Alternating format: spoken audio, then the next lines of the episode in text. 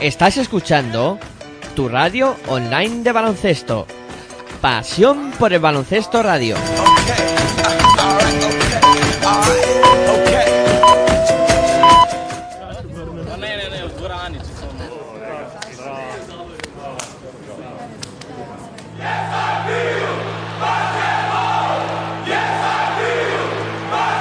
Listen to the good vibrations. Do you hear the crazy game? Do you smell the scent of glory? Do you feel the hug of fame? Hola, muy buenas noches, bienvenidos a Objetivos a Tokio 2021. Estás en la sintonía de Pasión por el Baloncesto Radio y aquí hablamos de los torneos preolímpicos de Tokio 2021.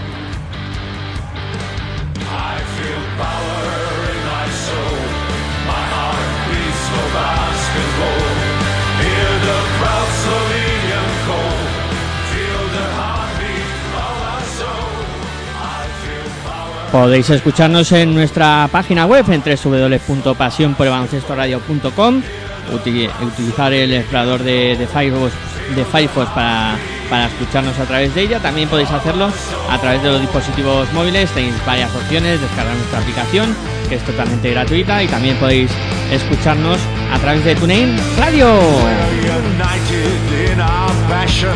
We're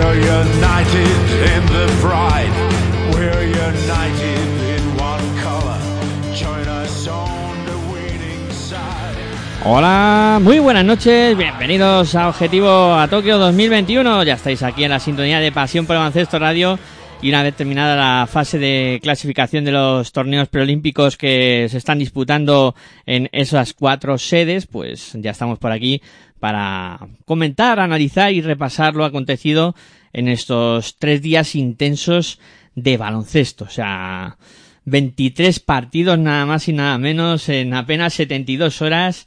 Hemos podido digerir de manera, eh, pues como hemos podido, casi un atracón de, de básquet, pero bueno, preparados ya aquí para, para hablar un ratito y, y comentar lo que, lo que hemos visto. Me presento, soy Miguel Ángel Juárez y como no podía ser de otra manera, está aquí mi compañero de proyecto y sobre todo amigo Aitor Arroyo. Muy buenas noches, Aitor. ¿Qué tal? ¿Cómo estás? Muy buenas noches a todos y todas. Y bueno, pues bien, ¿no? Como tú dices, dices atracón de mucho baloncesto en 72 horas o en casi 72 horas y ahora pues a disfrutar hablando de, de ello, ¿no? Eh, que han pasado muchas cosas y, y hemos visto eh, grandes y buenos partidos y algunos no tanto. Y también hemos visto cómo más o menos algunas selecciones sufren hasta para ganar a, a países o selecciones que no eh, que se suponía que, que no iban a ponerle problemas, ¿no? Y hemos visto que han sufrido y mucho para sacar los partidos hacia adelante.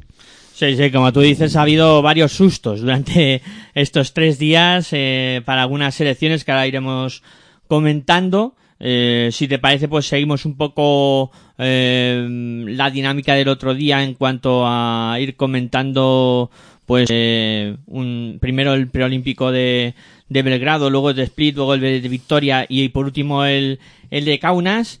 Y ya por, por empezar por el de Belgrado, primero, eh, una vez que terminamos de grabar mm, el, el programa, de, de emitirlo y grabarlo el, el pasado lunes, pues eh, saltaba una de las noticias negativas de este preolímpico y es que una selección, concretamente la de Senegal, pues no podía acabar disputando este preolímpico por el tema del coronavirus. Son los tiempos que vivimos, hay que adaptarse y una faena que, los senegaleses, que fueron los máximos perjudicados, se quedaran sin jugar y que pues eh, perdiéramos también gran parte del aliciente que suponía ese grupo B en, Belgrado con, con Italia, Puerto Rico y, la propia selección africana. Al final ese grupo quedó pues con solo Italia y Puerto Rico, que evidentemente ya estaban clasificadas para las semifinales, y tenían que decidir únicamente pues quién iba a ser primera y quién iba a ser segunda. Luego, luego lo comentamos y te parece y arrancamos por el grupo A,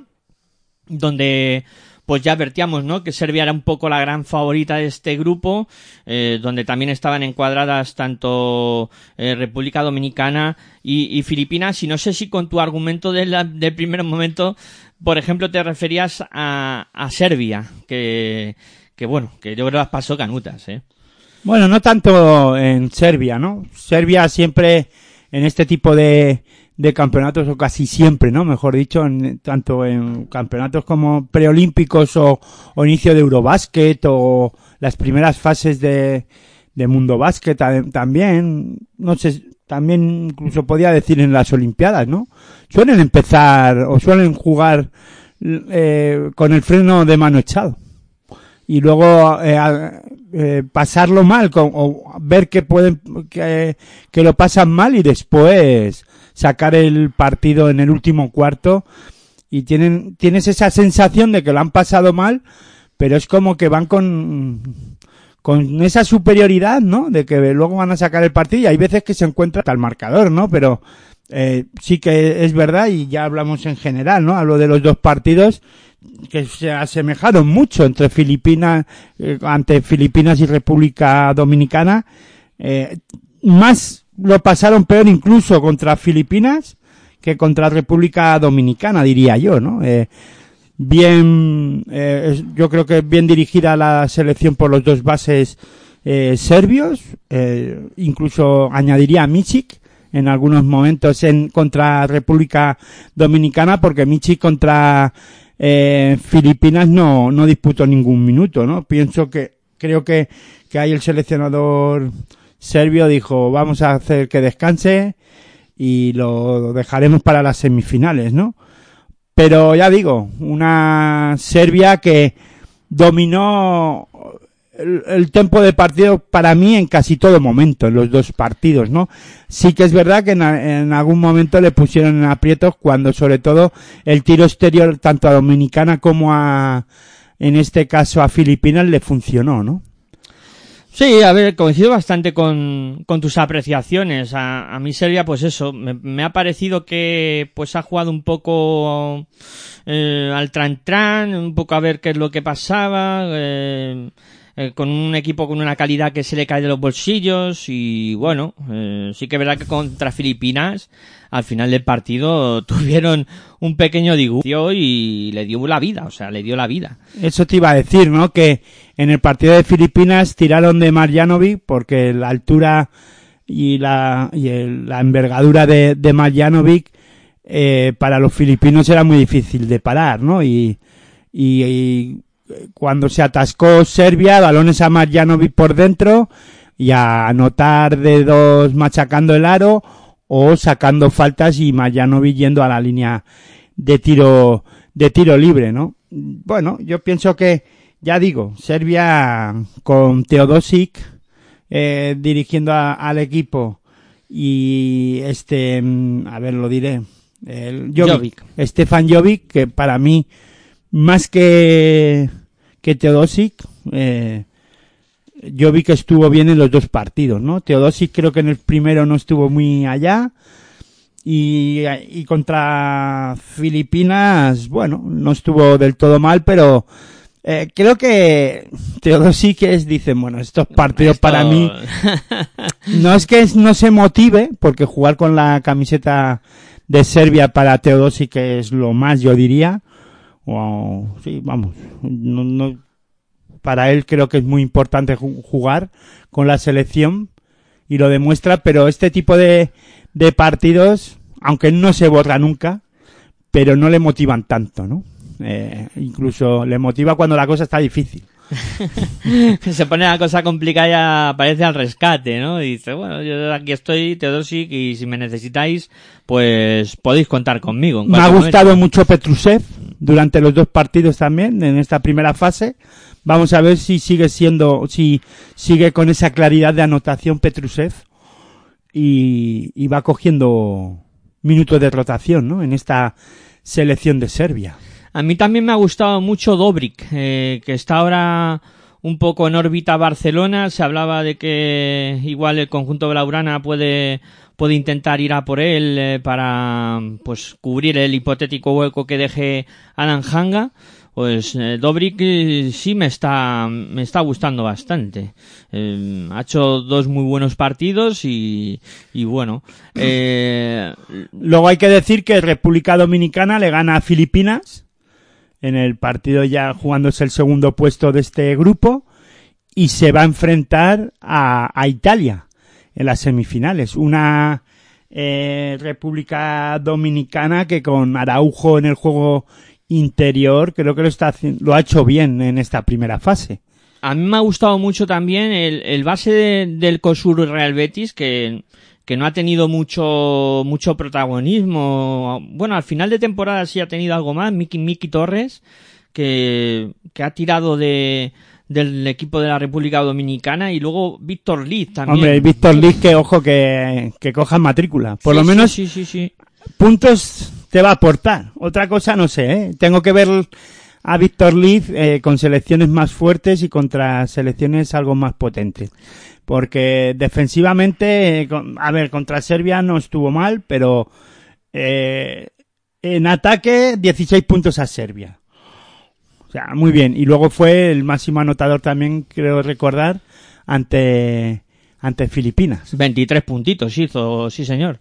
Solano hizo 21, también el, el americano nacionalizado dominicano estuvo, estuvo muy bien también en, en anotación. Y Filipinas pues un poco pagó el pato, ¿no? Y, y a- ¿El no pato sé, de quién? eh, a, a lo mejor se- el esfuerzo contra Serbia les privó de estar más cerca de República Dominicana. Es que No. no sé.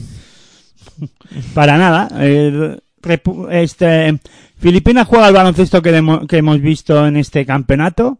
Eh, rapidez, eh, mucha defensa, eh, intensidad defensiva, sobre todo por fuera, para e- evitar el juego o las líneas de pase eh, de interiores, pero es complicado, ¿no? Sufrió ante Serbia con Marjanovic y Araujo, aun sin ser Marjanovic y sin anotar mucho, pero Araujo era el, el jugador que recibía el balón fuera y distribuía pa- para afuera para Liz y para el resto de compañeros de República Do- Dominicana.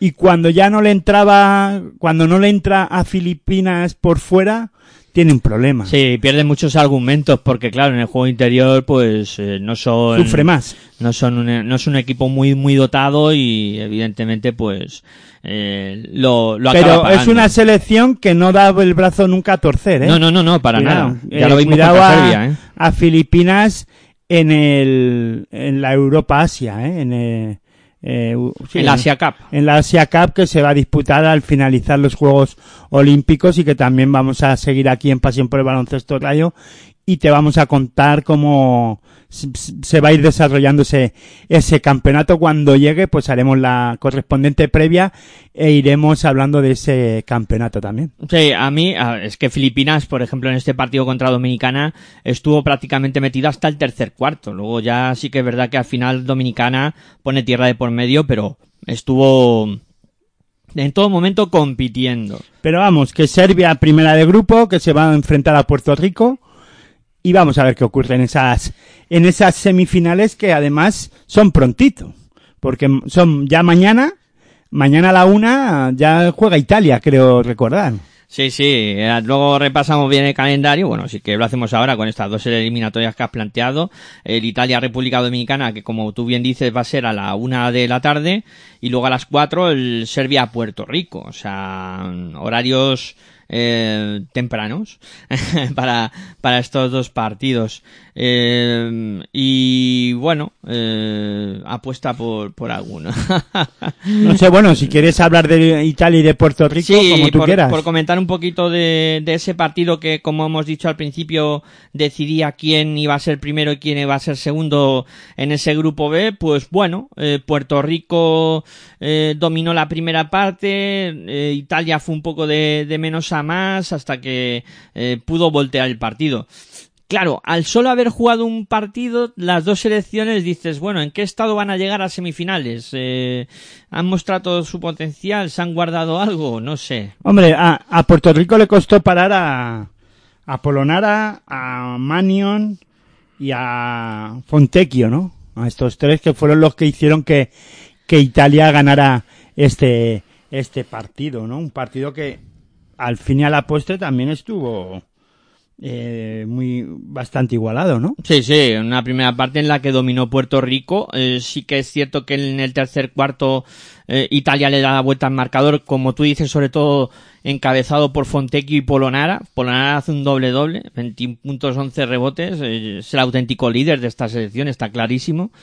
Y, y consiguen voltear Al el final partido. ese partido acaba 90-83. Sí, sí, sí. Al final acaba volteando el partido Italia, en el, hace un tercer cuarto muy bueno y ya el último cuarto es un poco más reparto de, de intercambio de golpes, ¿no? Como, como diría aquel, pero bueno, veremos a ver eh, luego en qué estado llegan estos dos equipos a, al duelo de semifinales. Joder, pero fíjate lo que es estar, eh, tener un, un buen momento de juego, como es Polonara en la fase excepcional de Valencia, porque no se estaba hablando mucho de Polonara eh, con la, en la primera temporada de Basconia. Hace eh, un gran, una gran fase final, consigue ganar el campeonato de la Liga Endesa ACB con el trabajazo tanto de Perrià Henry como la- el de Polonara. Hace una gran temporada en esta, aun sin el buen resultado de Basconia tanto en Europa como en ACB, sin conseguir los objetivos, diría yo.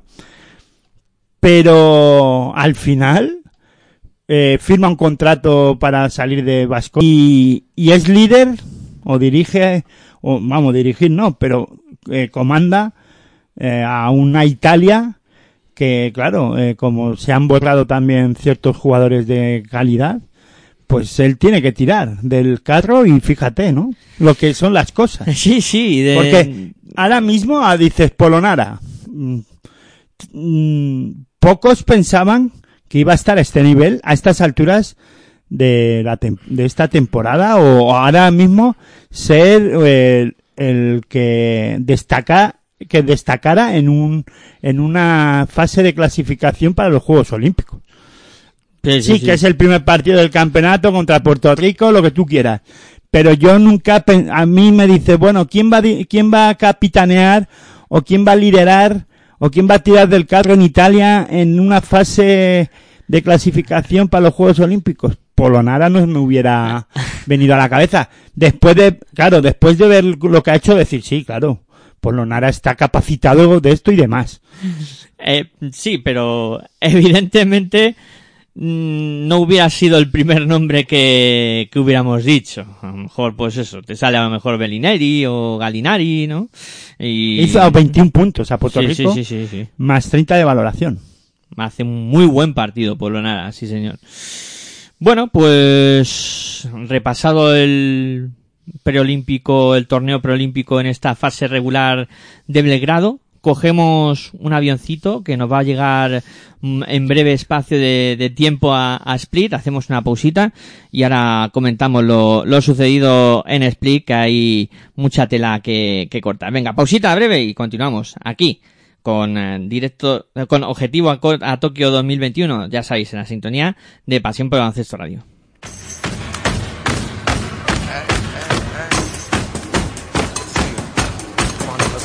Estás escuchando tu radio online de baloncesto. Pasión por el baloncesto radio.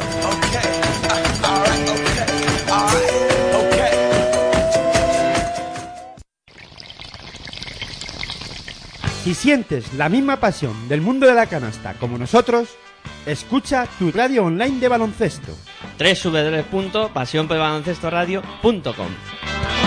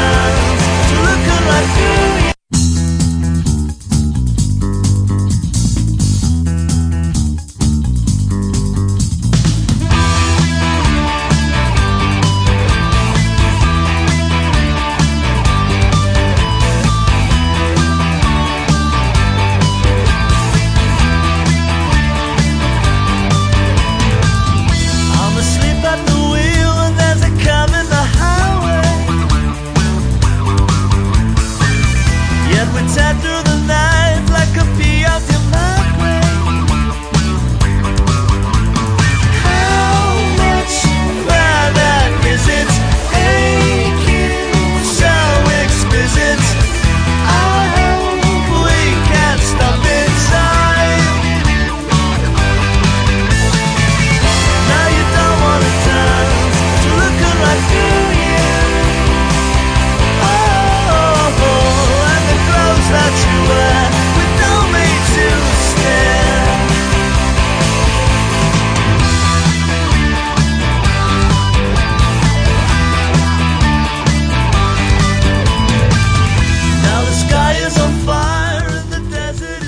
Bueno, pues continuamos aquí en la sintonía de pasión por el baloncesto radio.com con eh, objetivo a Tokio 2021, hablando de los preolímpicos. Que al final se convertirá en directos a Tokio 2021 el programa. Correcto.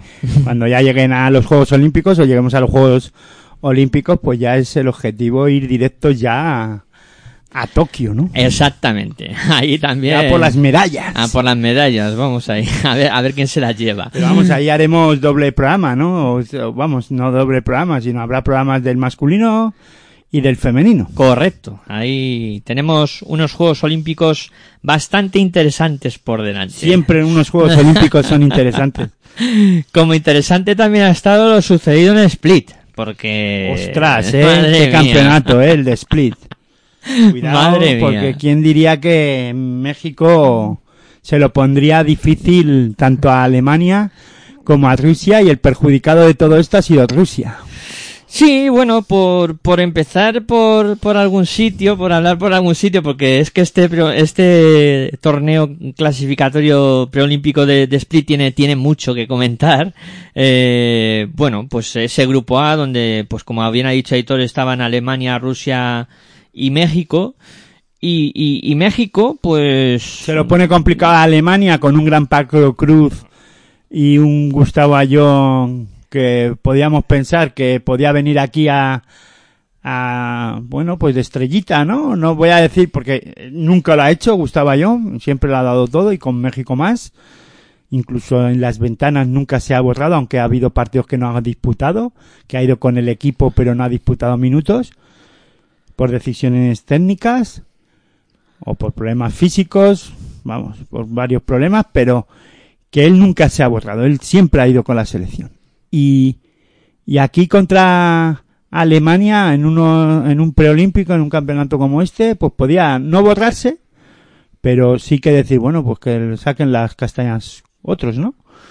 Pero él lo ha dado todo y ha hecho, joder, es que el premio está en que van a jugar como primeros además la fase siguiente en las semifinales, pero es que a Alemania le hacen un Paco Cruz hace un un partidazo, ¿eh? con un acierto eh, excepcional desde la línea de 6.75 en la primera parte sobre todo que le costó a Alemania meterse en partido ¿eh? y de hecho pues al final sacan el partido adelante eh, pero porque a México se carga de faltas Gustavo Ayón y tiene problemas, ¿no?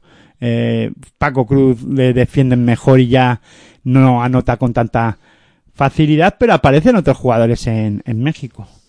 Sí, a, a ver, lo que tú has dicho de la defensa sí que fue importante la, la defensa de Bonga, eh, jugador negro de, de Alemania, que, que le hace una defensa muy muy buena eh, a, a Paco Cruz. ¿Qué más da que sea de negro Sí, o blanco? bueno, lo, lo calificado así, es verdad, da lo mismo, ¿no? Al que final- vamos, que no digo sí, nada, eh, no, cuidado, no, a ver si vamos a tener un problema. No, no, no, para nada. Pero vamos, para que la gente se sepa, ¿no? Pero vamos, eh, Lo también es negro. Eso es, también, sí, sí, sí. Eh, pues eso, muy buena defensa de Bonga. Eh, y, y bueno, Paco Cruz sí que es verdad que al final ve mermado su, su aportación ofensiva. John se pelea con las torres alemanas, pero como tú has dicho, estaba muy mermado por faltas y eso lo aprovechan tanto Boyman como Tiemann. Y, y sí que es verdad, pues, mm, que luego aparecen otros actores, ¿no? Por parte de, de México. A mí, sobre todo, me ha gustado mucho durante todo el torneo Paul Stoll. O Sí, sea, Pablo Stoll, pero Pablo Stoll en el partido contra Alemania no destaca tanto en el acierto de ataque con, que luego sí que lo hace con Rusia, pero sí que ese trabajo defensivo y oscuro lo hace y muy bien pa- eh, Paul Stoll, ¿no? Y, y ayuda mucho tanto a Paco Cruz como a Gustavo Ayón como el resto del equipo, porque es que eh, a mí el juego de México me ha, me- en esta primera fase me ha gustado mucho. Sí que es verdad que eh, después, ahora para las semifinales, hombre, eh, está claro cuáles son las piezas claves de este equipo de México, ¿no? Entonces, comparar a Paco Cruz con hacer que no anote con tanta facilidad y que Gustavo Ayón eh, se cargue de faltas pronto, creo que puede mm, México lo va a pasar mal en la siguiente fase, ¿no? Vamos, en, las semifinales. Creo que hasta ahí va a llegar el campeonato de México, pero vamos, luego eso ya lo hablaremos luego, ¿no? Sí que es verdad que contra Rusia, Rusia no fue capaz, ni Morgov, que Morgov no fue capaz de sacar ventajas ahí dentro y ahí Ayón se eh, estuvo mejor, ¿no? Supo jugar mejor sus, sus cartas, ¿no? Sí, ahí sí que aparece más, como tú comentabas, Paul Stoll en, en anotación y en dirección. Paco Cruz eh, tiene un empieza partido... mal, sí, empieza mal en el tiro, pero después aparece en momentos claves en la segunda parte. Eh, a mí la decepción de esta primera fase es eh, Rusia. sí, los rusos... Contra, contra México muy mal, o no del todo bien, y incluso pierden. Y luego, jugándoselas del todo por el todo a- contra Alemania, eh, sí que es verdad que eh, eh, juegan durante todo el partido, vamos, siempre están por delante en el en el marcador y pero nunca son, no son capaces de despegarse de, de Alemania. Necesitaban de ganar de más de siete para poder pasar a la siguiente fase y yo creo que ahí lo estuvimos comentando cuando estábamos viendo el partido. Alemania jugó con eso, Sí, sí, sí, sí. con sí. ese marcador, ¿no? En todo momento. Jugó con esa historia psicológica de, de decir, bueno, eh, sí, vosotros tenéis que ganar Empezáis el con partido. menos siete. Claro, claro, y tenéis que ganar además por, por siete puntos para, para echarnos fuera, ¿no? Incluso luego el partido lo acaba ganando Alemania, sí, pero que a mí es verdad, un poco decepcionante la, la, el, el torneo de, de Rusia. A ver, no es decepcionante del todo, porque es verdad que llega mermada porque no tiene jugadores como Sved, que a lo mejor le dan muchos más puntos, aunque luego a lo mejor también podríamos estar hablando que si juega Sved eh, no juegan en equipo y tal, ¿no?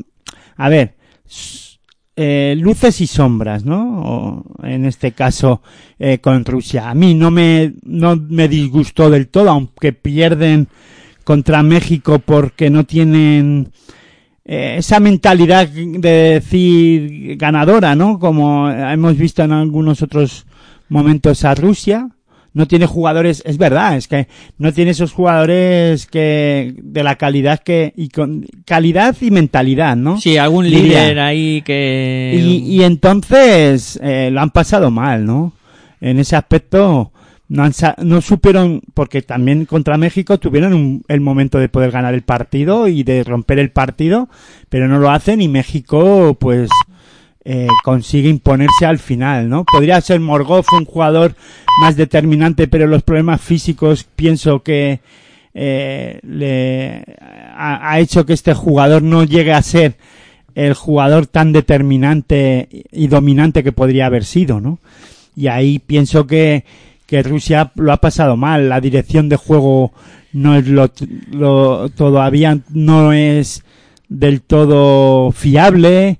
Bueno, creo que esta selección está en, en reconstrucción, en larga reconstrucción diría yo, ¿no? Sí, ahora que mencionaba la dirección de juego, por ejemplo, eh, yo creo que un jugador que nos gustó a los dos eh, fue Cardias Kisvili, que yo Sí, creo que pero es joven sí, y claro. no tiene esa todavía esa jerarquía a lo mejor y ese esa mentalidad para decir, eh, aquí domino yo, aquí mando yo, a esto lo vamos a sacar, ¿no? Y hay que sacarlo.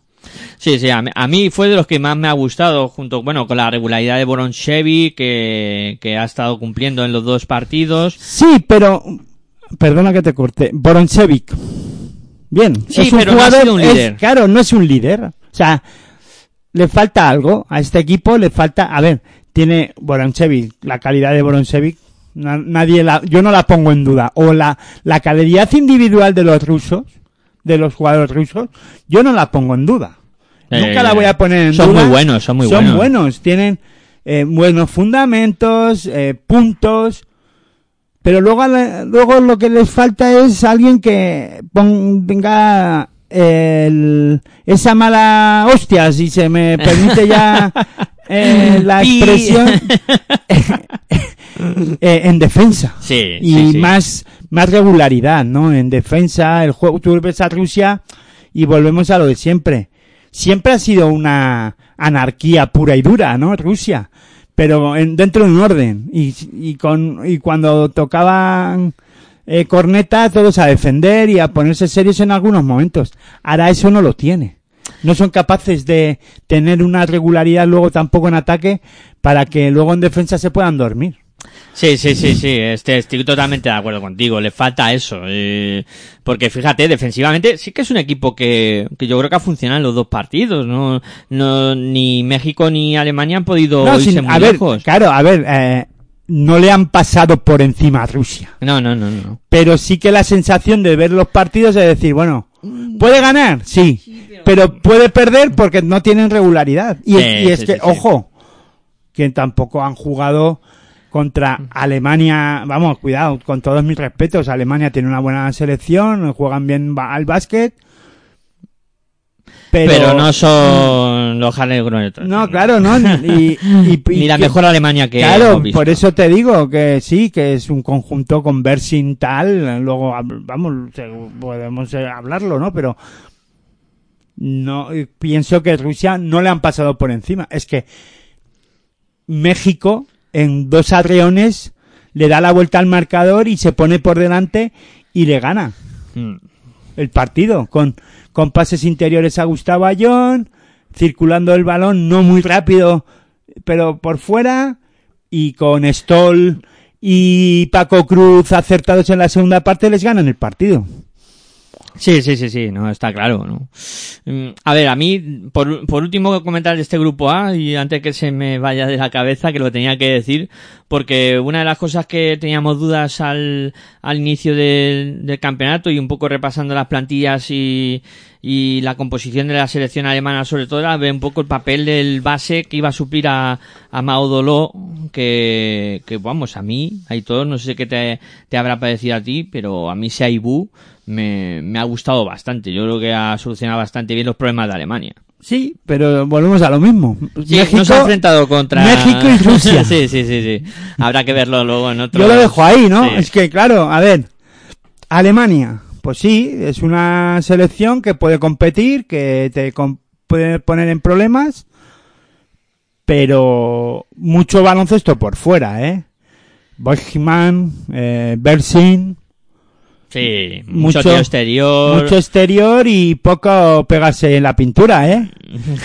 Hay un poco de alergia, sí, a, a lo- luchar debajo de los tableros e intentar sacar cosas positivas. No, no está claro. Si coincido plenamente contigo un poco, la composición de Alemania es esa y, y ahora, claro, ahora se van a tener que medir a Croacia en un duelo espectacular. Luego hablaremos un poco de, de los cruces y eso, pero vamos, va, va, ahí ya sí que va a tener una piedra de toque. Bueno, eh, tanto Alemania como Croacia, que, que ahora hablaremos de, de ella. Pero vamos, sí, que es verdad que, mm, a ver, este era un grupo muy abierto y, bueno, al final, Hombre, eh, para mí, eh, personalmente, decepción de Rusia. Para mí, me ha decepcionado al final. Yo esperaba que Rusia se metiera eh, con problemas, porque lo hemos visto, pero que se podría haber metido y se debería de haber metido para pelear por las semifinales y luego ya veríamos.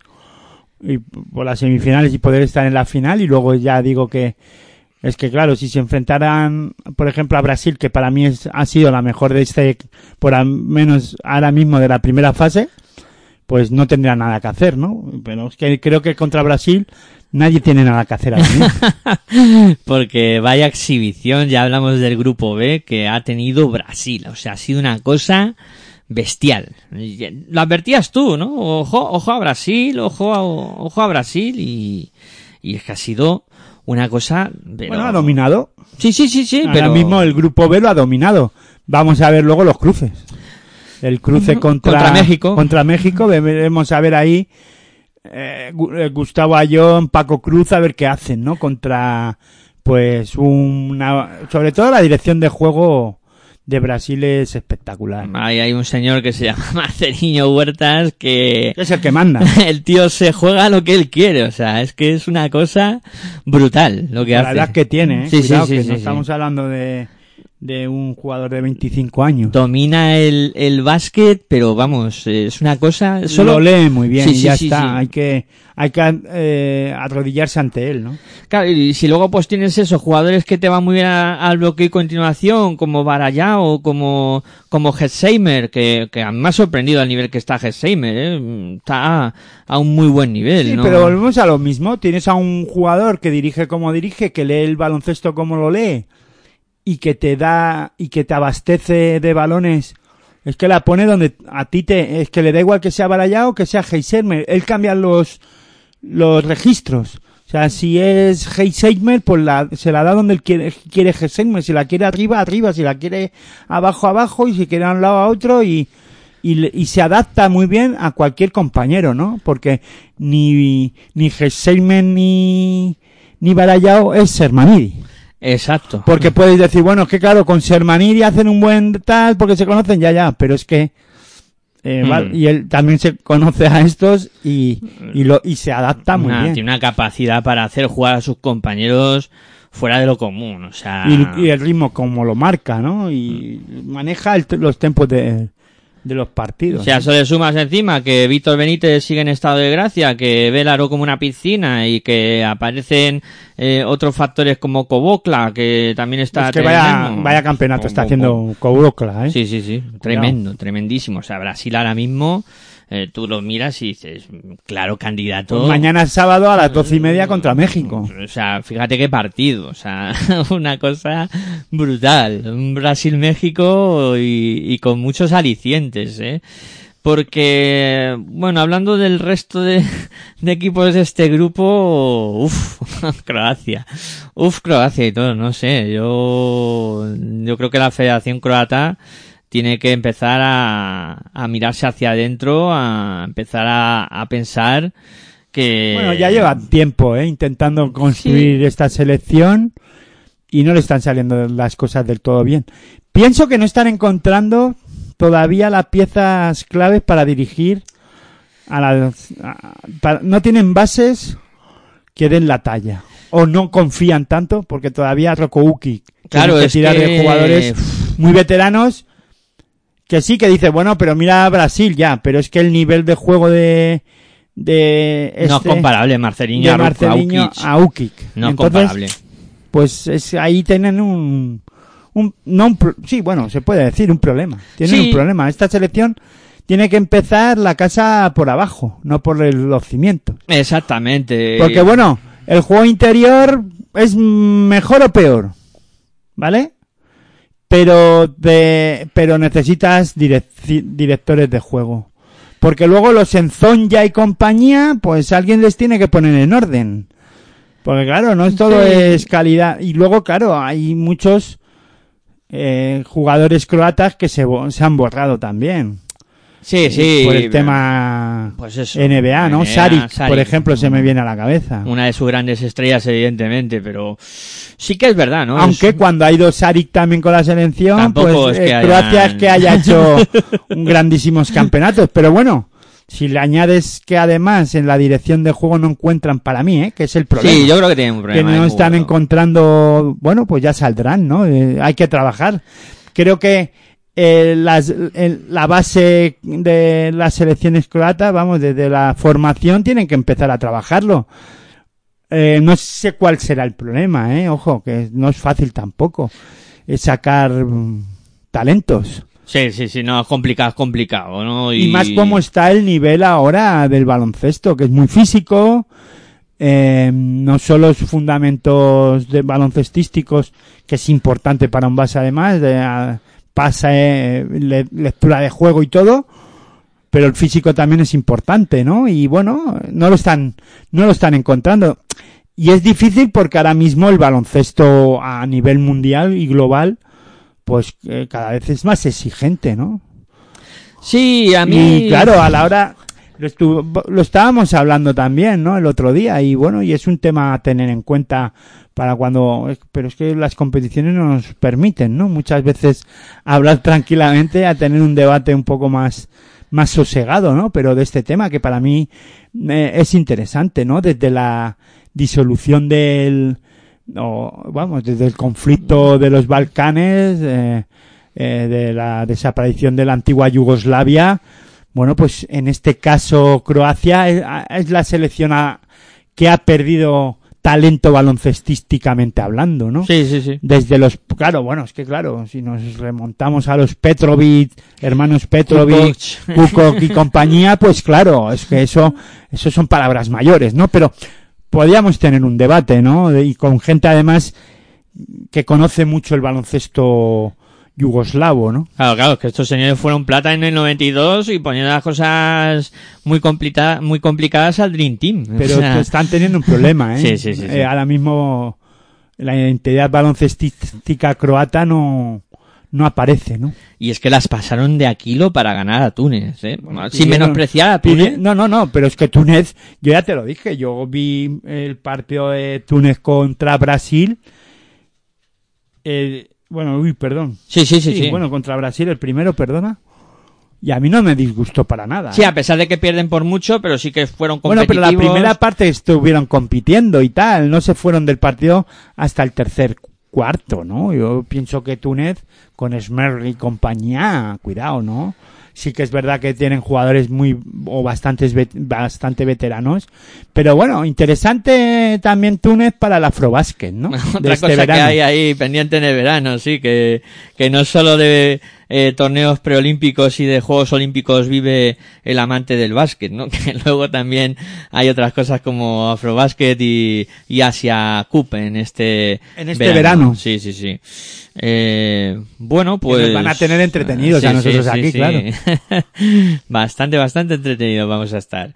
Pues ya hemos eh, hablado de lo ocurrido en Split. Si te parece, Hito, nos volvemos a montar en el avión y nos vamos a, a Canadá. Vamos Sí, bueno, a... una cosa, pero Cro- em, Croacia en la siguiente, en semifinales, se enfrenta a Alemania. A Alemania. Brasil, México y, y Alemania contra Croacia. Los horarios de, de esos partidos serán el Brasil-México a las doce y media, como bien has dicho tú antes, y a las cuatro de la tarde tendremos ese Alemania-Croacia. Con la calor. Uh, la calor, la siesta y eso. Vaya partido tú. Alemania-Croacia. Sí, sí, sí. Hombre, a priori, por lo visto, no tenemos difícil vaticinar, ¿no? Pero bueno, eh, yo pienso que Alemania podría tener la de ganar, pero bueno, luego lo hablamos. Sí, bueno. Eh, luego comentamos, cogemos avión, viajamos a, a Canadá y hacemos pausita para acoplarnos ya en la ciudad de Victoria. Nos abrochamos los cinturones y viajamos a Canadá. Venga, pues pausita breve y a la vuelta seguimos aquí con Objetivo Tokio 2021, ya sabéis, en la sintonía de Pasión por el Baloncesto Radio. Si sientes la misma pasión del mundo de la canasta como nosotros, escucha tu radio online de baloncesto. www.pasionporelbaloncestoradio.com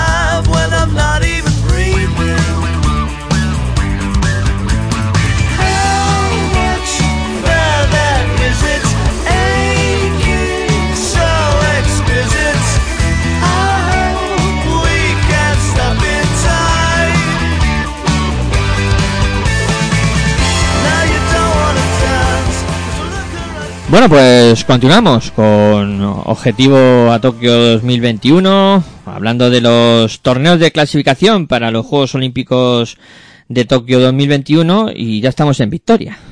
Ya estamos en Victoria donde pues también, bueno, yo aquí, a ver, este este preolímpico de Victoria prometía mucho y a mí me ha acabado un poco A mí no me ha decepcionado para... Perdona. Sí, si sí. subes pensa- el micro, Miguel, pues... Sí, pensaba que estaba mutado, pero no. Entonces he hecho un movimiento rápido, pero no, pero no hay problema. Se te ha escuchado perfectamente. Eh, Decía, ¿no? Que para a mí no me ha decepcionado para nada y al contrario, me he llevado gratas sorpresas. Sobre todo la de Uruguay, que ha competido a un nivel espectacular y que se le ha puesto complicado a todas las selecciones a las que se ha, que se ha enfrentado, ¿no? No ha- se ha clasificado pues por la falta de acierto, sobre todo en el partido de ayer noche o de la madrugada de ayer, de, bueno, de ayer a hoy, entre contra República Checa. Vamos, porque Granger ha tenido ya no solo Granger, porque nos quedamos con el triple que falla Granger al falta de 17 segundos, quiero recordar para que concluyera el, el partido, pero hay dos acciones también de otros compañeros uruguayos que ahora no me acuerdo quiénes eran, que han fallado en debajo del aro, Sí, a ver. mm, en dos acciones consecutivas, seguidas, de un contraataque. Un Sí, robo claro. de balón que han tenido la opción de anotar y ni que no han metido pues porque no han podido no han, no han podido no no han tenido esa suerte esa No, fortuna. se les ha encogido el brazo Sí, a ver. porque iban solos Ya que has abierto un poco la veda del grupo B, hablamos del del grupo B porque el grupo A yo creo que ha tenido menos chicha. Sí bueno aquí tenido- interesante el partido entre Grecia y Canadá Sí, Cuidado, ese- porque, hombre, es verdad que luego China pues no ha sido rival pero Sí. o- eh, bueno luego hablamos del Grecia Sí, vamos a hablar de este grupo B primero, que tú has abierto la veda y me parece muy bien además, porque yo creo que la, la gran animadora de, del grupo B ha sido Uruguay. Sí que está claro que tanto en el primer duelo contra Turquía le pone la cosa muy complicada a los turcos, eh, que tienen que, que al final remontar el partido y, y sacarlo más por la calidad de Cedi Osman que, que cualquier otra cosa. Y luego ese partido contra los checos, que para mí sí que los checos, pues, ni frío ni calor, yo te lo tengo que decir así, como, como lo siento, con una selección que a lo mejor tengo las expectativas siempre muy altas con los Atoransky, Besser y compañía, y luego no son tan fieros como los pintan. Oh, y, y es bueno, que también es difícil jugar con una contra una selección como la, la uruguaya, con un gran Batista, con un buen Jason Granger, pero más allá de eso, pues a tirar de, de heroica, no es de heroica, sino mucha defensa, mucha actividad defensiva por fuera, poca no te deja, no te permiten a una selección como la de la República Checa que circula mucho el balón por fuera, eh, no eh, le ha, le ha defendido muy bien eh, Uruguay a la República Checa y no le han permitido jugar su baloncesto, ¿no? Y ojo que cualquiera te hace relojes de madera. Sí, ¿eh? sí, sí. Hoy en día. hoy en día el físico, por eso hablaba, ¿no? Que ya no solo nos tenemos que fijar, hablaba de lo de Croacia, ¿no? Esos fundamentos eh, baloncestísticos de muchas selecciones que, como tú dices, República Checa, tú tiras de República Checa, claro, y dices, cuidado, claro, pero es que el físico también es muy importante ahora mismo, ¿no? Y Uruguay es lo que ha hecho, eh, con un Batista que fíjate lo que es, es una roca, es una mole. A pesar de los años que tiene ya el tío, ¿eh? Pero, Cómo funciona. Bueno, pero claro, y Sí, luego sí, sí. Granger es todo fibra y todo físico. Fitipaldo, luego un jugador muy Fittipaldo ha importante. hecho un partido, en el primer partido de Fittipaldo no, no, no aparece eh, del campeonato ante, Turquía. ante Turquía, que le, le faltó eso a Uruguay para estar más metida en partido ante los turcos, sobre todo en la segunda parte. Pero contra República Checa, Fittipaldo desde el tiro exterior está a un nivel muy alto, ¿no? Y cuidado, pues ya están apareciendo jugadores, ya no solo es Granger Batista, ya Fittipaldo Sí, también, sí, sí, sí. jugador uruguayo y hay otros jugadores, ya van apareciendo otros y que el resto pues lo que hacen es crecer con estos jugadores eh, y, te- y al final te hacen buenos. Y, y República Checa, bueno, pues yo creo que se suma todo, ¿no? suma todo. El, el a lo mejor decir, bueno, Uruguay contra Uruguay nosotros, ¿qué? Pues Uruguay qué son. Y, y el no está a lo factor mejor mental, eh, sí. Claro, eh, muchas veces también eso juega mucho, ¿no? Eh, no es que te confíes, pero al no conocerlos, es que también no son... A ver, hay jugadores que sí que los conocen porque se han enfrentado en Europa con ellos, con Granger, Fittipaldo, Bati- eh, Batista ahora ya no tanto, pero sí que lo conocerán bastante, pero al resto no. Y entonces, pues eso, pues juega un papel, incluso hasta es complicado para los propios técnicos el tema scouting tal, porque no los sigues igual, ¿no? Los campeonatos. Sí, incluso los checos también venían de perder por 17 puntos ante Turquía, de no hacerlo bien, ¿sabes? Te metes una dinámica un poco ahí extraña, ¿no? Y, y de la que cuesta salir mucho. Y claro, no sé, eh, al final salvan por la campana, nunca mejor dicho, eh, el pase a las semifinales, se las tendrá que ver con, con Canadá, eh, que, que bueno, Aitor, yo creo que estarás de acuerdo conmigo que es el coco, ¿no? De este, de este torneo clasificatorio de, de victoria. Ostras, es que el partido ante Grecia para mí marcó, me, vamos, marcó, no, yo no, no es que no haya visto a Canadá y a los jugadores canadienses, pero me fijé mucho, ¿no? Porque más que nada por ver a Grecia, todo lo tengo que decir.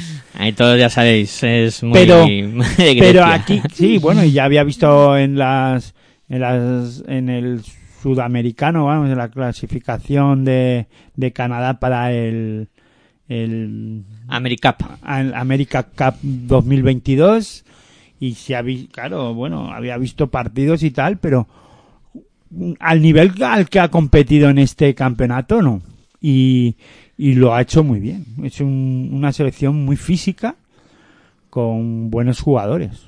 Que, que desde la línea de 6.75, cuidado, ¿no? Y luego son muy rápidos, son muy dinámicos, son jugadores estilo NBA, que se habla mucho de Estados Unidos, cuidado, a Canadá, ¿no? Diría yo. Yo- Sí, Hombre, lo- le falta algo, a lo mejor, poderío físico por dentro, a lo mejor. sí, igual para sí. ser, para ser más temible, ¿no? Sí, O sí, para pero- tener- para tenerla como entre las seis o siete mejores del mundo. Pero como estuvimos comentando, jugadores como Walker, como, como Barrett, como Wiggins, son muy buenos. O sea, les ves jugar y tú- lo que tú dices, el, el físico que tienen, la manera de entrar a canasta. Eh, Son y muy yo rápidos. chapó por Grecia, eh, que aguantó en el partido y pese a todo, pues tuvo ahí sus opciones. En una primera parte muy buena, luego pues eso, el físico no les acompañó. Nah, pero aparte del físico, yo creo que Grecia no me acaba de convencer. Fíjate. No, sí es verdad que tiene una dirección de juego como con Slucas y con Calates muy muy buena, o sea, la temporada sobre todo de Calates no la tenemos que vamos, todo el mundo sabe lo que ha hecho durante la temporada, la ha hecho una gran temporada y y eh, sigue a un buen nivel todavía físico y mental para afrontar este tipo de campeonatos. Pero tienen un problema, Grecia, ¿no? Eh, y más allá de los Atetocompu, ¿no? Eh, Porque cuando, bueno, claro, si a Grecia le sumas las dos bestias pardas a los hermanos, más el tercer hermano que sí que ha jugado, el de 10, eh, 19 sí, años sí, es más jovencito. sí. eh, que mm, no lo hizo mal, no, eh, no lo ha hecho mal en esta primera fase, pero le faltan cosas, o sea, todavía a esta selección de Grecia para ser esa Grecia que, que todos conocemos, ¿no? No sé, no me acaba todavía de convencer.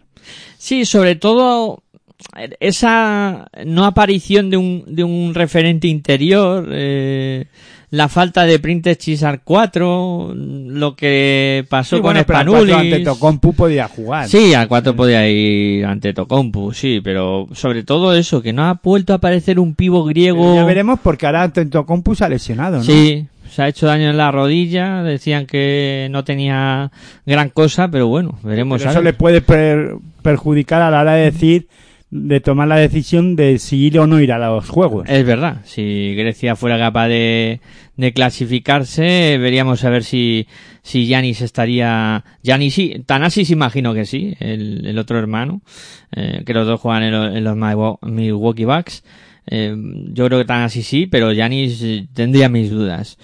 Eh, pero bueno, yo creo que eso. Claro, que- pero por dentro, por ejemplo, tienen un problema. Papayanis No. no convence, no me acaba de convencer. Capbadas hace lo que puede, pero no. Luego parecía que Bogris podría ser un, un jugador que les Sí, diera pero ahí, Bogris pero- al 4 más que a un de 5. Sí, yo tam- no sé, como tiene esas dificultades al 5, incluso probaría, ¿no? Pero sí que es verdad que puede ir más al 4 que al 5, pero sí, que tiene un problema ahí por dentro. Y es Y verdad luego que, cuando desaparece Mitoglu, claro, también. en algunos momentos, pues, hablo de, la, de esta primera fase, ¿eh? que tuvo buen partido contra China, Mitoglu, pero eh, ante Canadá desapareció en la segunda parte. Y ahí tienen un problema también. Sí, sí, sí. Luego sí. los Casibilis y compañía son muy jóvenes Muy todavía. jóvenes, sí, sí. Y claro, lo, hacen lo que pueden. Cuidado, eh, que tiene futuro Grecia, pero todavía a mí no me convence. Sí, China, pues un Cuidado, poco... pues, claro, eh, es que por ejemplo, eh, si si Spanulis iba a jugar en esta fase de en este de esto es por algo. Claro. Si tenían que tirar de Spanulis para que Grecia tal, cuidado. Ujú. Allí suenan las alarmas. Sí, sí, sí, sí. Y si Spanulis además se lesiona Joder, y ya se retira además, se nos ha retirado, pues ahora qué hacemos? Llorar. Cisis también se ha También retirado, se ha ¿no? retirado, Se ha sí, copiado de Spanulis. ¿Qué hacemos, Aitor? Pues llorar por las esquinas. Hombre, queda eso. tampoco es eso, ¿no? Tenemos a los Carates y el Lucas. El Lucas, ojo, ¿eh? Sí, muy bien. Cuando juegan los dos, se complementan muy bien, ¿eh? Sí, sí, el sí. Lucas al 2, Calates Calates al al 1 uno. y muy bien, ¿eh? Buenos complementos. Y China, pues bueno, un poco la cenicienta de este grupo, que ha tenido poco o nada que hacer. Eh, solo pues alguna aportación individual de, de los chinos eh, en el partido contra contra Grecia pues eh, Zhou Qi fue el mejor eh, con 15 puntos y 10 rebotes y, Y con Canadá fue mis Gasuan, eh, vamos, para, para los amigos U, 24 puntitos sí, el mejor. sí, pero vamos eh, también es otra de esas selecciones que Bueno, pues habrá que tenerla en cuenta para la U. el Asia Basket El Asia Basket, y Sí, ya sí. está. La Asia Cup esta. sí. Eh, cuidado, pues pueden Sí, ser también, ¿no? Habrá que verlo. Ahí es, Para eh, mí favoritos. Podrían ser unos de los favoritos para ganar este campeonato. ¿Por qué no? Sí, sí, puede ser. Bueno, pues si te parece, Hitor, eh, hacemos el último viaje, cogemos el avión de nuevo, nos Pero sin volvemos pausa. a Europa. Ya tiramos. Y, y- Cogemos el charter y nos vamos directamente este, este vuelo es especial. Lituania. Estamos hablar en- de, en de Kaunas, Eslovenia, que sí. todo el mundo espera hablar, que hablemos de del se me ha olvidado el nombre. de Luka Doncic. Pero ¿qué quieres que hablemos de Eslovenia, Hitor? Si es que han ganado los partidos eh, de... Yo no quiero hablar de Eslovenia, ya lo sabes. Me niego. Han, han ganado los partidos prácticamente sin salir a pista. O sea, Bueno, ha sido una cosa brutal. Angola no fue rival y tampoco lo fue su otro su otro rival, ¿no? Polonia. Polonia, ¿no? Mm. Pero bueno, un Polonia Angola que estuvo muy interesante, eh, que se lo llevó Polonia y ganando ese partido pues ya estaba dentro Polonia la siguiente fase y luego pues eh, Eslovenia como decimos es que de este grupo hay que hablar poco. Sí, porque es que ha sido todo muy claro. Eh, Polonia, como tú Bueno, y dices, del otro grupo también. Angola, Angola sí le compitió medianamente bien a Polonia hasta el descanso, luego el partido se rompió. Eslovenia los dos partidos los ha solventado con, pues eso, que en un pispás, eh, con, pues, eh, con toda la calidad que tiene para enchufar desde el perímetro este equipo, pues eh, a poco que no le defiendas bien, se le caen los puntos. Ahí están los Blachi, Doncic y, y compañía Preperic que también apareció en el segundo partido, o sea, una cosa alucinante. Y es que, claro, aquí dice, bueno, Polonia ganó su partido que tenía que ganar a- ante Angola y un poco el, el plan establecido. Sí, bueno, una, una Polonia, pues, como se esperaba, ¿no? Con un Ponitka acertado, eh, con 22 puntos, eh, con, ante Angola, que no tuvo, eh, en este caso, eh, rival, ¿no? Polonia, tampoco. No es, no fue la pisonadora de Eslovenia, pero casi, ¿no? Vamos, no voy a decir casi, pero sí Sí, que pero estuvo muy claro también, claro, sí, ¿no? sí. Con eh, 16 puntos de Slaughter y 22 de valoración. Una Polonia que superó con claridad a Angola, ¿no? Sí, sí, sí. El partido que tenía que Yanni ganar. Moreira es jugador de UCAM Murcia eh, fue el mejor de los angoleños en ese partido con, con 27 puntos. ¿no? Eterno, Moreira. ya Sí, también. los Mingas y Moreiras, pues los, como- son los Pau Gasol de Angola. ya llevan sus añitos jugando a esto, de verdad.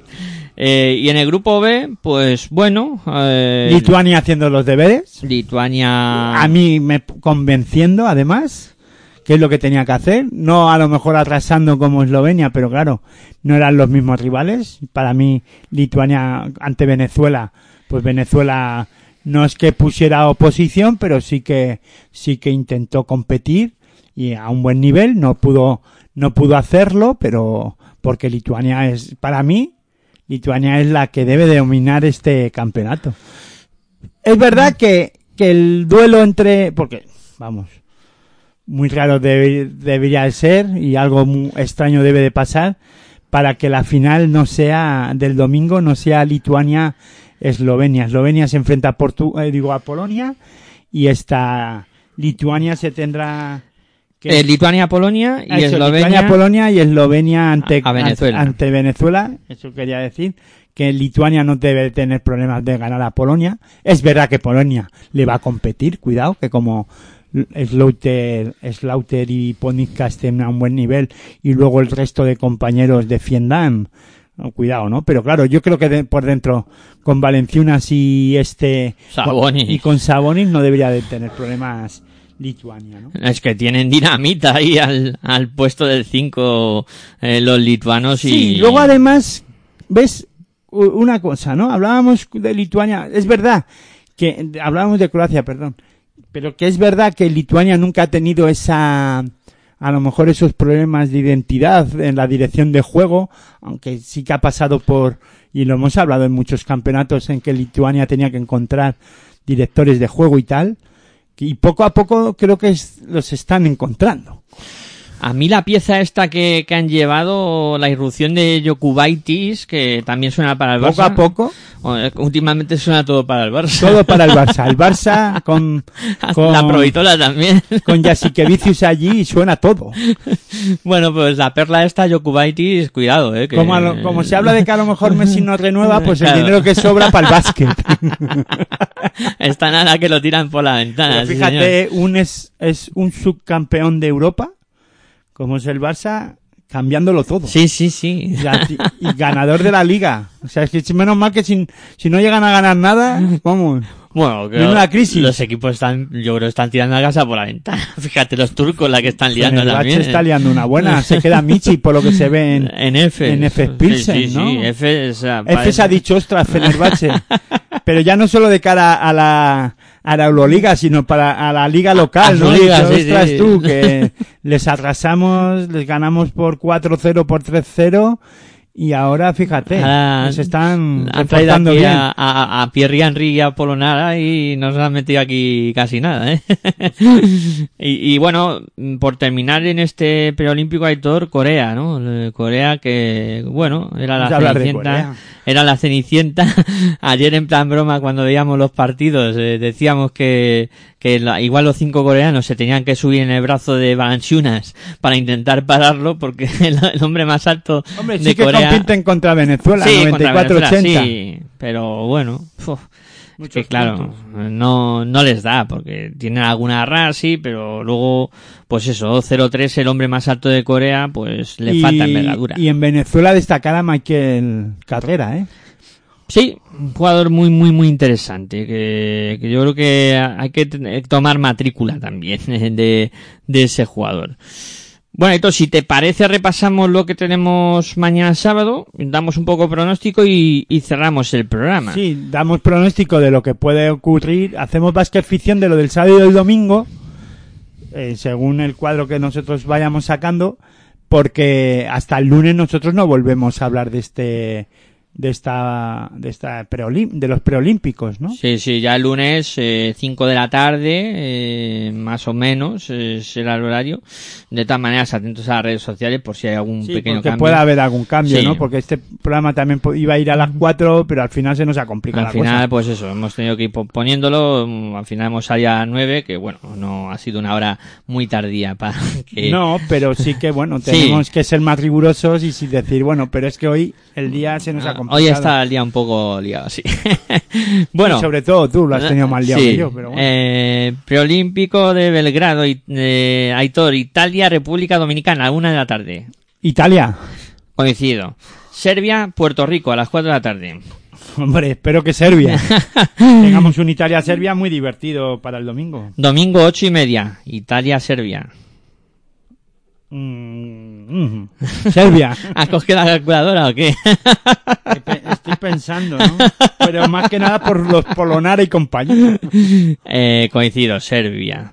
Eh, Kaunas, Aitor. Eslovenia, Venezuela, a las 3 y media de la tarde. Hombre, A- A ver. Todo que no fuera que ganara Eslovenia sería un sorpresa. Eslovenia, venga.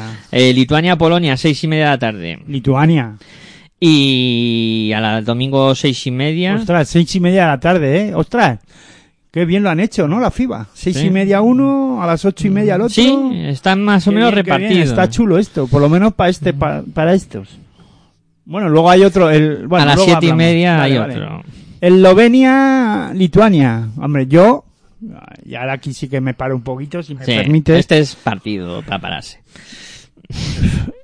analizando y llevo toda la semana diciéndotelo, ¿no? Y hablando, ¿no? Porque aparte nosotros aparte de, de ver los partidos tal, luego charlamos mucho y nos tiramos aquí, hacemos los, los yo creo que hacemos los programas más interesantes sin estar en, en directo, ¿no? O en la radio, pero vamos. Eh, yo pienso que Lituania tiene que ganar a Eslovenia.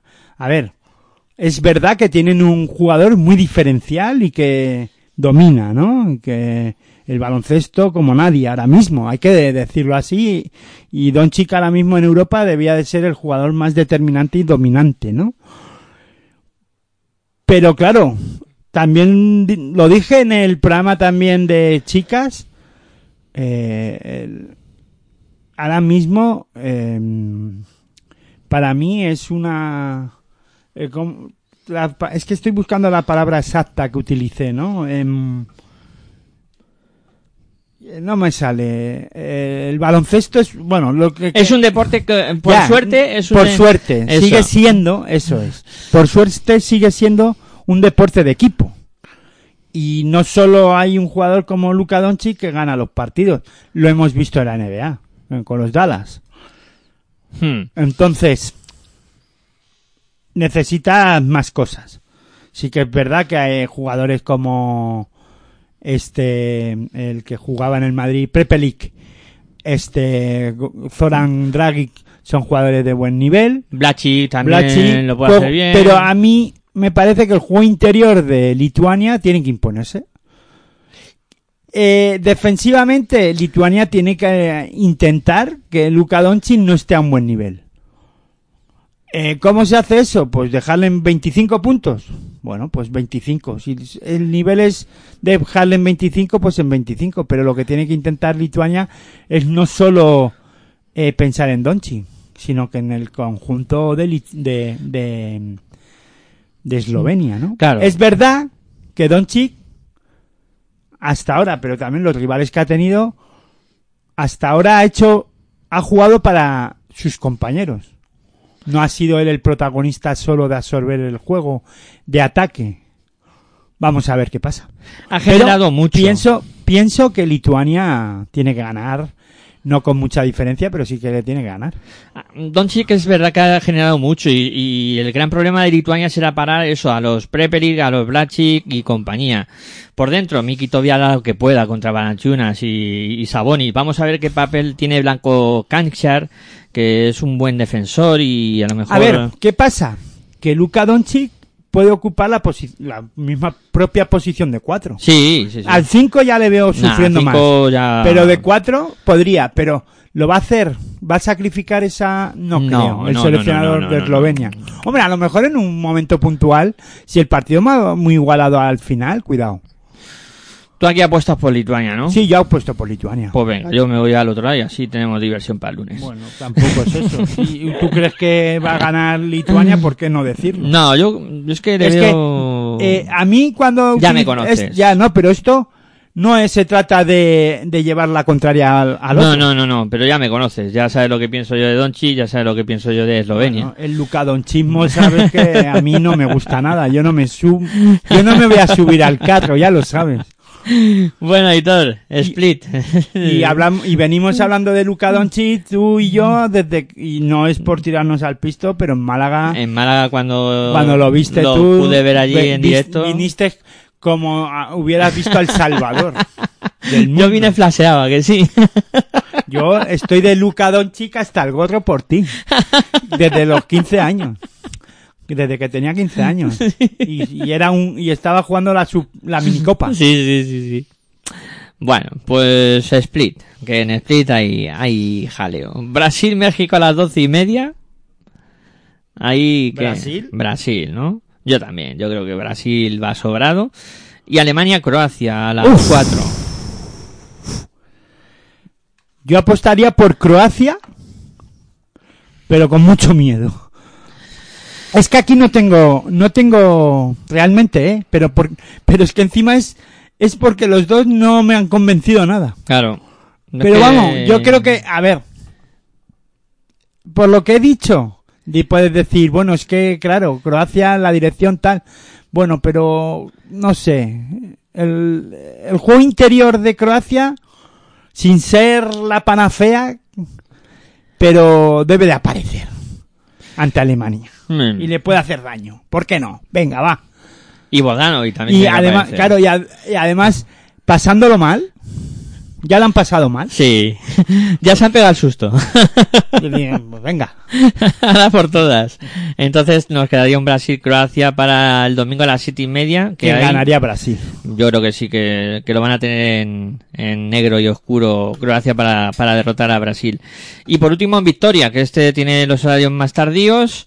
Eh, tendremos a las 10 y Que por eso pasamos el programa el lunes. Correcto. Eh, Canadá-República Checa, que será a las 10 y 5 de la noche. Partido interesantísimo para no perderse, ¿eh? Canadá, República Checa, ¿eh? Cuidado. Eh, hay que, ¿qué crees que el que físico ocurrirá? de Canadá se va a imponer al de al de República Checa, pero cuidado, ¿eh? Cuidado porque los checos, aunque hemos hablado de qué tal y Pascual, cuidado, ¿eh? Bueno, estarán ahí, sí. Yo creo Sí, que va a ganar Yo Canadá creo que. Satoransky al final... Y si has dicho cuidado con el partido de las 10 y 5, no sé qué vas a decir con el de la 1 y 35. Miedo tengo yo a ese partido. Ya lo sabes, ese Turquía-Grecia, pero simplemente porque ya en todos los deportes que se enfrenten Grecia y Turquía, por lo que históricamente y la historia ha traído, las peleas que han tenido y siguen teniendo los turcos y los griegos por geolocalización o por geográficamente, pues siempre hay, hay gresca, ¿no? Sí. Y esto es palabras mayores. Viejos conocidos. A ver, yo pienso, por lo que he visto, ¿eh? Y, y no, y no por, no porque quiera que Grecia pase, que sí que quiero, pero pienso que se va a imponer Grecia. Pero cuidado a los, a los turcos porque por dentro también lo están haciendo bien, ¿eh? Salin que ha fichado por el Barça, todo, todo al pal Barça. Pues como, pues seguimos. Otro más. Otro más. A ver, a mí Turquía es una selección que, que me ha gustado. Dirección de juego, Miguel. Ahí Miguel es Ángel, donde... Dirección de juego, Calates es Lucas. Ahí es donde peor está Turquía. A eso me agarro yo. Ahí es Que donde es, lo peor que, está Turquía. que es lo que realmente se ha visto en este campeonato ahora mismo. Grecia en la dirección de juego no pasa apuros. Eh, lo pasa en otros en otros En aspectos. Juego interior, sí. Papayanis, Mitoglu no hacen mala pareja. Es verdad que es muy intermitente. Sí, los turcos sí que tienen ahí un jugador como Jurseven, que, que es muy bueno, eh, luego Ilyasova, que aporta, bueno, es que... Para mí los dos equipos del campeonato son Canadá y Grecia. Para mí. Mm, Luego aquí en la final, yo apuesto porque Canadá va a volver a ganar a Grecia. Sí, yo, yo me, me inclino más por Grecia que por Turquía, a pesar de que veo un partido muy, muy igualado y, y luego en la final yo creo que hipotéticamente también Canadá debe de Sí, pero bueno, cuidado, porque ya Grecia conoce a Canadá. Ahí puede intentar algún tipo de trampa o intentar jugar... Pero es que, ¿sabes qué pasa? Y, aquí me pueden llover palos los que tú quieras. Pero yo no, es antinatura que el seleccionador de Grecia sea Rip Pitino. Lo siento, quieren americanizar Grecia porque están los Atotocompu. Bueno, pero Aito, no creo que te llevan palos, es tu opinión, o sea, y... No me convence. A Claro. mí eso es... No, de verdad, no. Este, Cuidado, ¿eh? No. Bueno, ese partido que será el domingo a la una y cinco, el de la final, entre... Eh... Para verlo. Sé que está la NBA, pero Pero, ostras... yo me tiro por el baloncesto FIBA. esto- Lo siento. Para Mm. mí, un partido pr- presumiblemente entre Canadá y Grecia jugándose los Juegos ¿Otra Olímpicos eh, es tremendo, ¿eh? es tremendo. aunque fíjate, eh, estoy apostando por Canadá, ¿eh? Sí, Pero porque, por lo que he visto, es que físicamente, para mí, están un puntito por encima los canadienses. Han llegado mejor físicamente, por lo menos en la prim- lo que han demostrado en la primera fase. Vamos a ver en la segunda, ¿no? Es verdad que el juego, de, la dirección de juego de Calates es Es Lucas, a lo Lucas. mejor tira más el pensar que pueda ganar Grecia, ¿no? Pero al final el tiro es que también el tiro exterior de los canadienses, esos, esos, eh, eh, bueno, muy pare- para, eh, muy eh, baloncesto NBA. Sí. O sea, rápido, dinámico y tirar mucho y venga y va y, y cuando están acertados, es- esas ráfagas de acierto, cuidado, esas, esas rachas de aciertos son difíciles de parar. Y es que su- salen, salen como aviones. sí, sí, sí, o sea, cuando roban el balón, cuando roban el balón son dif- ya en cuanto haya robo de hay robo de balón son imparables. Es que no en vano tienen ocho jugadores jugando en la NBA. se Es que son notar, impara- es que son imparables. Sí, sí, sí, sí, no, muy, muy, muy difícil. Eso sí no ganar. tienen los fundamentos de los americanos o el físico al final de los americanos iba a decir de los Estados Unidos, pero, Pero cuidado, ¿eh? esta selección si fuera un- si tuvieran algún jugador más potente interior, Sí, en el interior. Es eh, lo que igual les falta un poco. Tienen ese problema de no más tener un- duros defensivamente, Hay alguien para que... a la hora de afrontar luego partidos de tú a tú a los eh, Estados Unidos o Australia, que para mí son las dos selecciones. Los dos favoritos. No, pero no, aparte de los favoritismos o no, el físico, ¿no? Que tienen. Eh, son muy fuertes, muy fuertes físicamente. Porque España a Australia le ganó al Eh, final. Al final le ganó. Pum. Por fundamentos baloncestísticos Ahí- y defensivos de un tal llamado Víctor Claver. Sí, porque cogió a Patty Miles y le dijo, tú ya no vas a meter más. Sí. Por, por tu tati. bueno, Aitor, pues yo creo que hemos pegado un buen repaso a lo que ha sido la fase regular de estos torneos eh, preolímpicos. Ahora disfrutar el fin de semana viendo básquet y, y a ver mucho baloncesto y mucho calor. si es que ya va llegando el veranito, Aitor, ya No, no, pero hay que disfrutar. Sí. Estamos aquí para disfrutar y Claro para hablar de baloncesto. Pues y sí. no so- ah, ya también empieza el U19, el U19, Campeonato del Mundo mañana, sí. que también vamos a estar muy pendientes. No vamos a hacer previa porque queremos ver primero y conocer las selecciones y los jugadores. Pero haremos algo, sí, sí. Pero hablaremos de la de lo que ocurra en la primera fase. No sé si en la segunda jornada o tercera o cuando ya termine la primera fase, pero algo tenemos que hacer. Algo. España lleva una buena selección. Sí, muy buen equipo, me parece a mí. Peligroso en el est- en tiros est- exterior, a lo mejor no muy fuertes en el interior, pero cuidado. Y bueno, los americanos intentarán, dominarán esto, como Sí. casi siempre. Bueno, Aitor, pues yo creo que es buen momento para, para ir cerrando.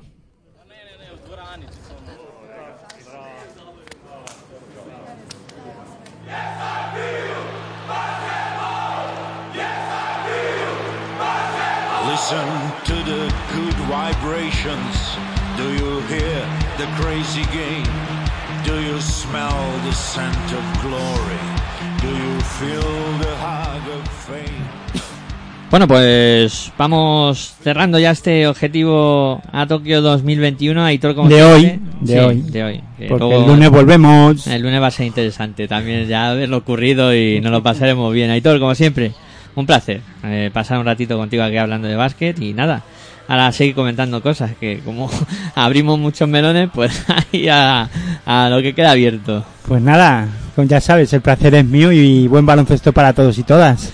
Bueno, pues agradecer a todos vosotros, a los que habéis estado al otro lado, a los que nos escucháis en formato podcast, que seguís ahí apoyándonos. Que Vamos vosotros- creciendo, seguimos creciendo, ¿eh? Sí, sí, sí, cada vez más oyentes, cada vez más contentos de que disfrutéis de esta nuestra pasión. Eso sí, eh, intentar que esto eh, siga creciendo y apoyándonos, pues eh, visitando la página, la tienda A la tienda. de Pasión por el y Baloncesto. hacer compras ahí que nos vais a ayudar mucho.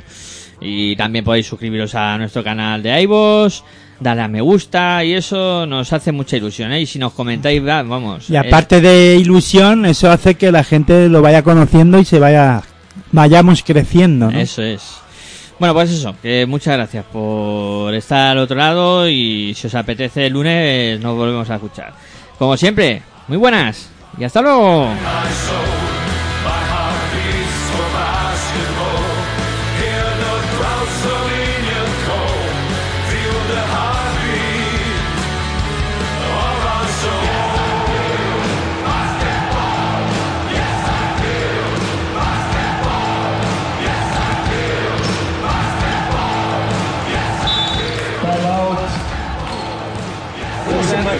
É não é para É para